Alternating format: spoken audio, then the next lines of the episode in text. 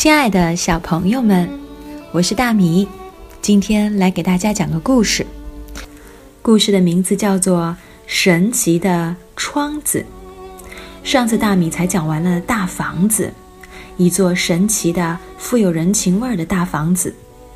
那今天这扇窗子又有什么特别的？让我们一起打开书，往下看吧。神奇的窗子。爷爷和奶奶住在城中心一座大房子里，有一条砖铺的小路通到他的后门。可是走到后门，先要经过一扇神奇的窗子。这窗子就是“你好，再见窗”。它看上去跟普通的窗子没什么两样，其实不是的。爷爷和奶奶通常都在厨房里，因此你可以爬上窗外那个大桶，敲敲窗子，然后马上把身子弯下来，不让他们看到是谁敲的窗子。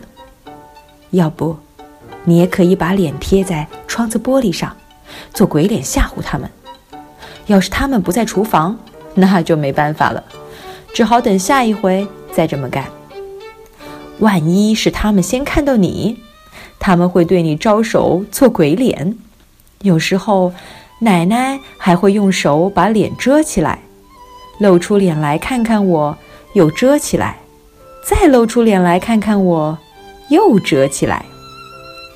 他这样跟我玩藏猫猫的游戏，总让我看得哈哈大笑。就这样，我还没进门，就先开心一番。快快活活的打招呼问好。现在来看看厨房吧，它挺大，有张桌子，可以在上面画画。这桌子有许多抽屉，可以拿出里面的东西来玩。不过，厨房水槽底下的东西你可别去碰，那会让你不好受。厨房里有些架子。上面摆满了玻璃瓶，玻璃瓶里装着各种东西。有一个踏脚凳，我可以站到它上面去洗手。墙上贴着好些画儿，打我记事起就在那儿了。奶奶还告诉我，在我很小很小的时候，她甚至在水槽里给我洗澡，真的。爷爷有时候吹口琴给我听，他只会吹一支曲子，就是《哦，苏珊娜》。不过他有各种吹法，可以吹得慢，可以吹得快。他还能坐着吹，站起来吹。他还说他一边喝水一边吹也行。不过我没见他那样吹过。我要是在爷爷和奶奶家过夜。晚饭也是在厨房里吃的。这时候，外面天黑了，在窗子上可以看到我们的影子，它就像一面镜子，只不过不是在浴室里，看上去就像是我们在窗外往屋里看。爷爷会说：“你在外面干什么啊？快进来吃晚饭吧。”我说：“我就是在这里呀，就跟您在一起，爷爷。”于是他装出一副怪样子看着我。在我上床睡觉以前，奶奶关掉厨房里的灯，我们站在窗口，能够跟星星说再见。早晨，我们首先来到的地方还是厨房，窗子。正等着我们呢。你可以望向窗外，跟花园说“你早”，或者看看天空是晴朗还是要下雨。你可以看看那只狗是不是在奶奶的花坛上捣乱。奶奶最讨厌这件事了。有时候爷爷会高声大叫：“你好啊，美丽的大世界！”今天你准备送我们什么好东西啊？”从来没有过回答，可是他不在乎。早餐是爷爷做的，他说他做早餐顶拿手。我最爱吃麦片粥，加上香蕉和葡萄干了。香蕉和葡萄干都盛在底下，看不见。我穿好衣服，到外面花园帮奶奶干活。花园很漂亮。可是花园后头大树丛后面有只老虎，我从来不上那里去。我还在花园里蹬我的自行车。谢谢你，别蹬到街上去啊！或者捡树枝、捡橡果。谢谢你，别拿到屋里来呀！要不我就在那里踢球，碰到天太热。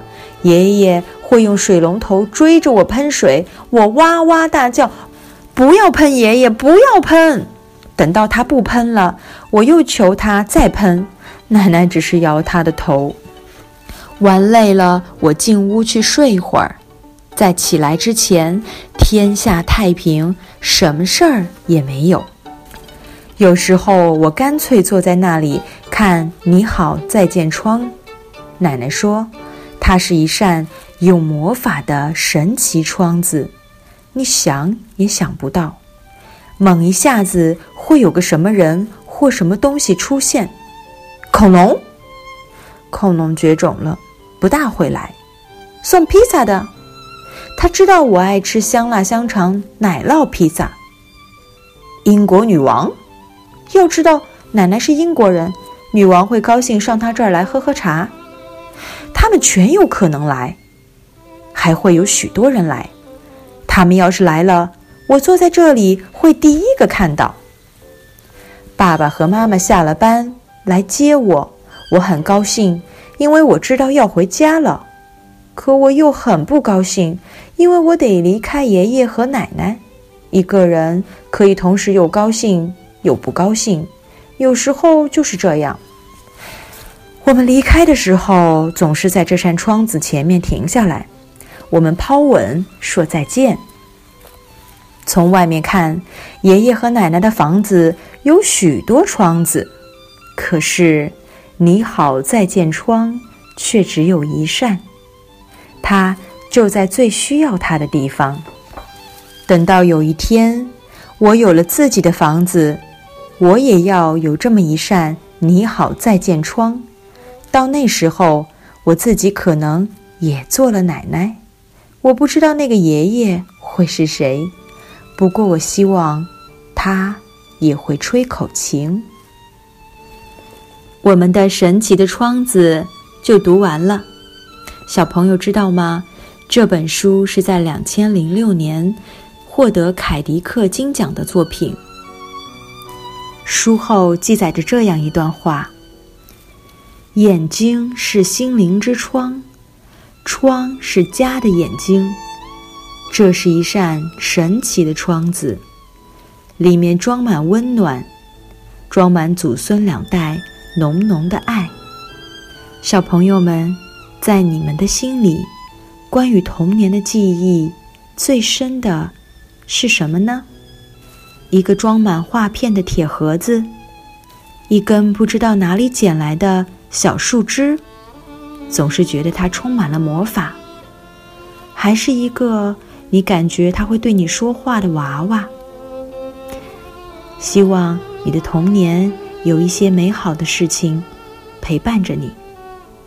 今天就是这样，晚安。